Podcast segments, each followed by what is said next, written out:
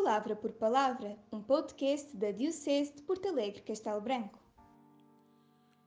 Nesta segunda parte do primeiro episódio de Palavra por Palavra, edição especial Perguntas, o Sr. Dom Tonino responderá a três questões levantadas pelo casal Sílvia e Rui Ribeiro. O que nos pode dizer sobre as primeiras orações a São José e sobre a devoção a São José nos primeiros séculos da Igreja. Já publiquei um, um artigo em podcast e, e também no, no, Facebook sobre, sobre esta, esta evolução do culto a São José. No entanto, vou responder a esta pergunta e hoje vou-me servir de uma, de uma síntese de um texto do, do, que vem publicado na página editora Cleófas, pelo professor Filipe Aquino, e que foi publicado no dia 19 de março deste ano. E faço uma síntese disso que, que, que nos ajuda a, a, ilustrar esta evolução do culto a São José. Segundo a tradição católica, a festa em honra de São José já se celebrava no século IV e celebrava-se no templo que Santa Helena, mãe do imperador Constantino, construiu. Como sabemos, foi o imperador Constantino que, com o Edito de Milão, deu a paz à igreja. Essa capela, dedicada a São José, ainda hoje existe dentro da Basílica da Natividade, em Belém. Atribuída ao primeiro século, encontra-se também encontrou-se no Oriente uma pequena oração assim: São José, assisti-me nos trabalhos e alcançai-me a graça. Portanto, isto já no primeiro século é um sinal de que a devoção a São José existia. Nas catacumbas de Roma, em algumas igrejas antigas e casas particulares, foram descobertas imagens atribuídas aos primeiros séculos em honra de São José. No século V, já se comemoraria a fuga da Sagrada Família para o Egito. E segundo li, o nome de São José aparece pela primeira vez mencionado eh, em 19 de março nos martirológios de Reims. Os beneditinos celebraram esta festa pela primeira vez eh, em 1030. E o Papa Bento XIV afirma que em 1124, em Bolonha, na Itália, se comemorava solenemente a festa de São José. No século XV, Gerson, teólogo chanceler da Universidade da Sorbonne, pediu no Concílio de Constância uma festa em honra de São José e Maria. Em 1621 o Papa Gregório XV incluiu a festa entre as, de, eh, entre as festas de preceito. Portanto, a Igreja dos primeiros séculos o que pretendia era realçar a fé em Jesus Cristo ressuscitado, verdadeiro Deus e verdadeiro homem, e transmitir a sã doutrina da fé, como refere São Paulo. Por isso é, é normal que, que, outras, que outras coisas, menos importantes eh, neste sentido de, de não trazer para, para a ribalta, serem menos importantes e ficarem um bocadinho esquecidas. Esquecidas neste ponto, mas não no coração do povo. Não podemos esquecer que durante os oito primeiros séculos houve muitas heresias que foi preciso combater. Muitos deturpavam o conteúdo da fé anunciada por Cristo Uns negavam a Santíssima Trindade, outras a divindade de Jesus, outras a divindade do Espírito Santo, outras negavam que Jesus fosse verdadeiramente homem, que tivesse encarnado de verdade, que tivesse uma vontade humana, etc. Por isso, falar de devoções a São José ou a outros santos era problemático. Além disso, os, os, os santos eh, mais venerados eram os mártires. Também uma razão, porque eram de facto sacrificados em nome da fé. Era o sangue de cristãos dos mártires que, fazia, que era a semente de cristãos. Mas se não existia o culto público a São José, havia, como já referi, o culto privado no coração dos cristãos. São José era citado nos Evangelhos. São Jerônimo, Santo Agostinho, São João Crisóstomo, Santo Ambrósio, Santo Epifânio, São João Damasceno exaltaram as virtudes de São José. E os cristãos invocavam e honravam São José em suas casas primeira festa de São José era celebrada a princípio somente na Igreja Grega e estava fixada em 20 de julho. O Papa Sisto IV, no século XV, incluiu-a no breviário e no missal, 19 de março. Julga-se ter sido este o dia da morte de São José, mas isto julga-se. Né? Em 1651, a festa foi fixada em 19 de março. Depois outros papas ocuparam-se desta festa, Inocêncio VIII, e levou-lhe o ofício a rito duplo, Gregório XV, estendeu a toda a cristandade e declarou o dia em que caía, o 19 de março, acentuou, como festa de preceito, Clemente X elevou a, a rito duplo de segunda classe e compôs ele próprio o hino a São José, que se canta nas vésperas.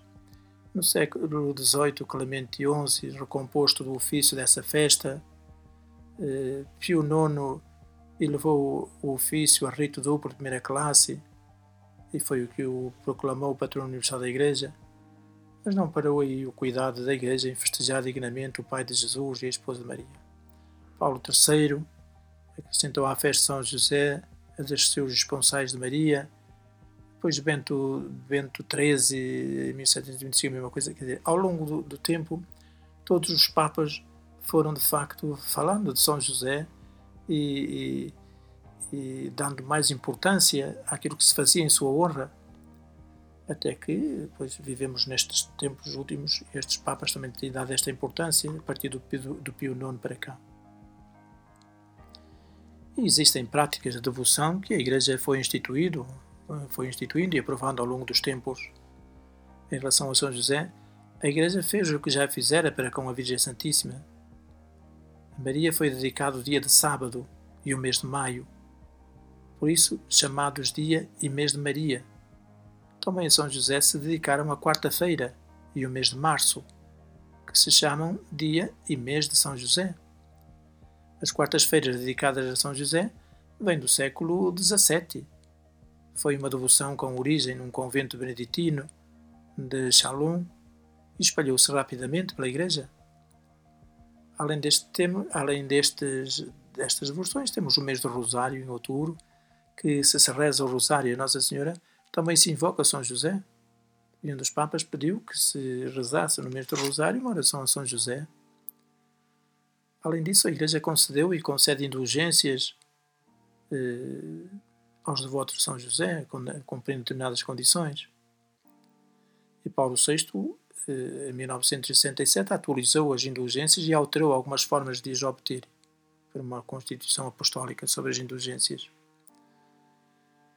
Depois, para honrar e invocar São José, não faltam rosários, coroinhas, ladainhas, orações ejaculatórias, hinos. Ele é invocado como intercessor de todas as famílias cristãs. É o patrono dos operários e trabalhadores é o patrono da Universal da Igreja, é o protetor do corpo místico de Cristo, é o padroeiro da boa morte, e assim invocado, e das almas atribuladas. E, portanto, a devoção a São José, de facto, existiu sempre na Igreja. Se não de uma forma tão pública, um culto público, mas um culto privado. São José foi sempre amado pelo povo de Deus. São José, pai, esposo e trabalhador discreto, foi notavelmente submisso de coração à vontade de Deus, doando-se e confiando continuamente. Como vivemos, no concreto da vida cotidiana, a entrega confiante da nossa vida familiar nas mãos do Pai. Ora bem, eh, sobre esta questão, cada membro da família e cada casal ou família é que terão de responder como vivem, como se assemelham à Sagrada Família de Nazaré, à atitude de José, à atitude de Maria. Né? Trata-se de ver como cada um corresponde ou concretiza o seu sonho familiar.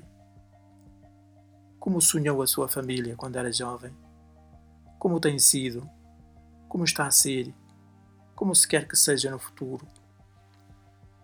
Não olhando apenas numa espécie de autoanálise, mas num sentido de fé sob o olhar providente e misericordioso de Deus, podendo seguir-se alguns passos, quer seguindo, quer olhando para, para a familiares consórcio, quer até de uma forma mais simples, seguindo aqueles passos que o passo a rezar propõe para outras situações.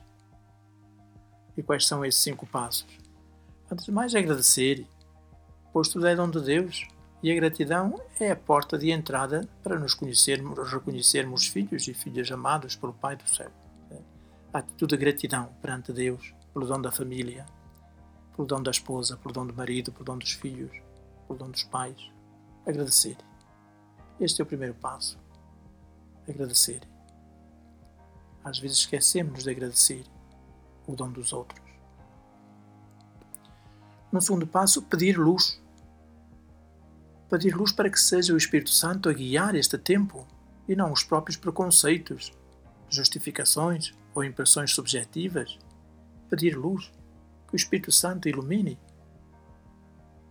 e que, esta, e que este pedir luz e agradecer eh, seja depois também feito em família, ou pode ser feito em família, depende das famílias, mas que bom, que bom seria se fosse. E neste agradecimento, neste pedir luz, depois vem o rever a vida, o terceiro ponto, que é parte central desse exercício. E este rever a vida implica tomar consciência da verdadeira realidade do cotidiano, do cotidiano familiar? O que é que mexe interiormente? Quais são os sentimentos dominantes? Qual é o impacto afetivo das coisas? As consequências que essas emoções interiores tiveram ou têm naquilo que se diz, naquilo que se faz, na forma como se convive, o que se reza e testemunha, quer na vida familiar, quer na vida social, quer na vida laboral, quer na vida eclesial rever a vida. Um quarto passo é o pedir perdão, com uma atitude humilde de necessitar da graça de Deus que converte o coração e continua a acreditar em nós e na nossa capacidade de deixar o que está menos bem e optar pelo bem. Mesmo que as coisas não corram mal, possamos chegar a essa conclusão, há sempre a possibilidade de correr melhor. Isto vai nesta capacidade de agradecer, de pedir luz, de ir revendo, de pedir perdão, de pedir desculpa, de ter presente as prioridades dentro da vida familiar. Vem um quinto passo e último, que é o fazer o propósito. Como é que queremos que seja o futuro? Está bem continuarmos como estamos ou podemos melhorar?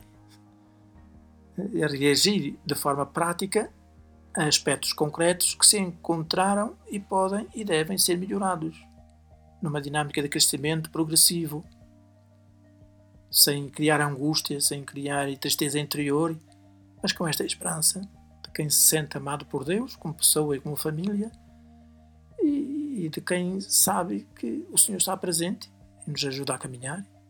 Portanto, fazer um propósito e, e, e, quando se faz um propósito, há que ir avaliando quando vez como é que o estamos a viver. Pronto. Esta é uma resposta que, de facto, será cada pessoa e cada família a tem de dar a si próprio. E que frutos surgem de vidas e famílias oferecidas ao Senhor? Bem, os frutos são muitos para cada membro da família e para, e para a família no seu todo. Há um cuidado de todos e cada um pelo crescimento harmonioso e feliz do outro, do todo familiar. Não quer dizer com isto que a vida lhes seja mais fácil ou livre da dor e do sofrimento. Não. Se olharmos para a Sagrada Escritura, isto foi isto nunca aconteceu, inclusive em Maria inclusive na Sagrada Família de Nazaré. Tiveram suas dificuldades, mas procuraram superá-las com esta atitude de, de, obediência às intuições de Deus, à, à ação do Espírito em nós. Antes de mais, as famílias que se oferecem ao Senhor têm mais facilidade em partilhar a palavra de Deus, em a fazer crescer eh, na família? Em fazer crescer o sentido de gratidão ao Senhor, em fazer crescer esta dinâmica da graça do sacramento do matrimónio. A família que se oferece ao Senhor será eh, maior expressão, se quisermos dizer assim, dessa pequenina igreja doméstica, que é a família, não feita de pieguices ou sentimentalismos estéreis e doentios, mas de forma a tornar-se protagonista da sua evangelização, da evangelização dos seus membros e, inclusive, da evangelização dos outros, como referem os documentos da Igreja. Os documentos da Igreja dizem, e o Sínodo acentuou, e o Papa Francisco diz na Amor Letícia, a família não é só destinatária da evangelização. Ela tem que se tornar protagonista, protagonista da evangelização. Tem que se sentir evangelizada para evangelizar. É evangelizada e evangelizadora. Além disso, se não é fechando-se em si mesma, a família que se oferece a Deus é uma família que é capaz de rasgar horizontes noutras direções, é capaz de ter mais facilidade de estabelecer prioridades. O conteúdo da sua oração acaba por ser a vida de cada dia olhada como graça e como condição para a santidade.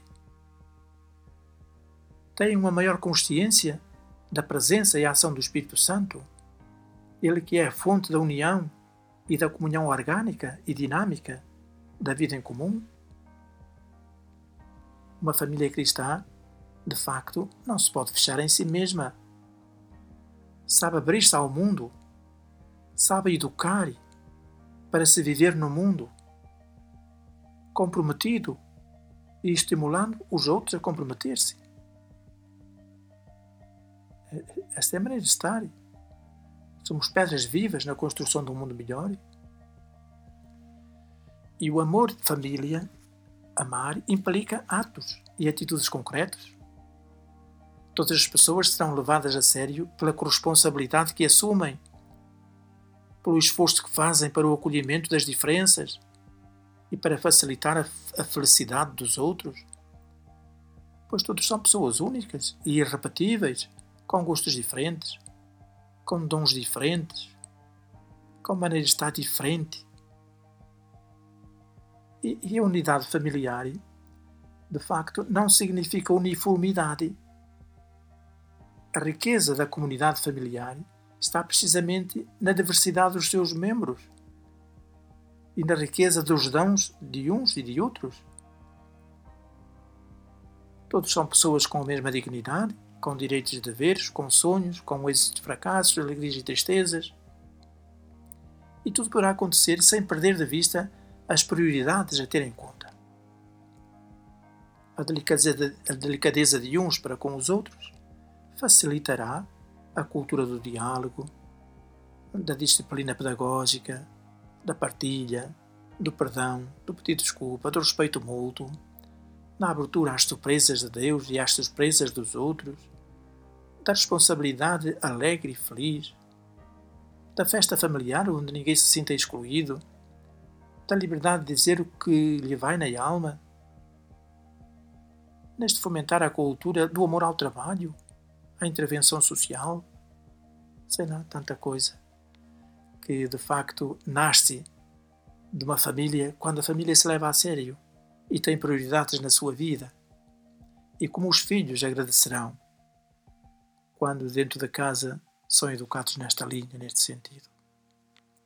E assim termino a resposta às perguntas desta vez. Muito obrigado pela vossa atenção. Acabou de ouvir Palavra por Palavra. Ouça mais em www.portalegre-castelobranco.pt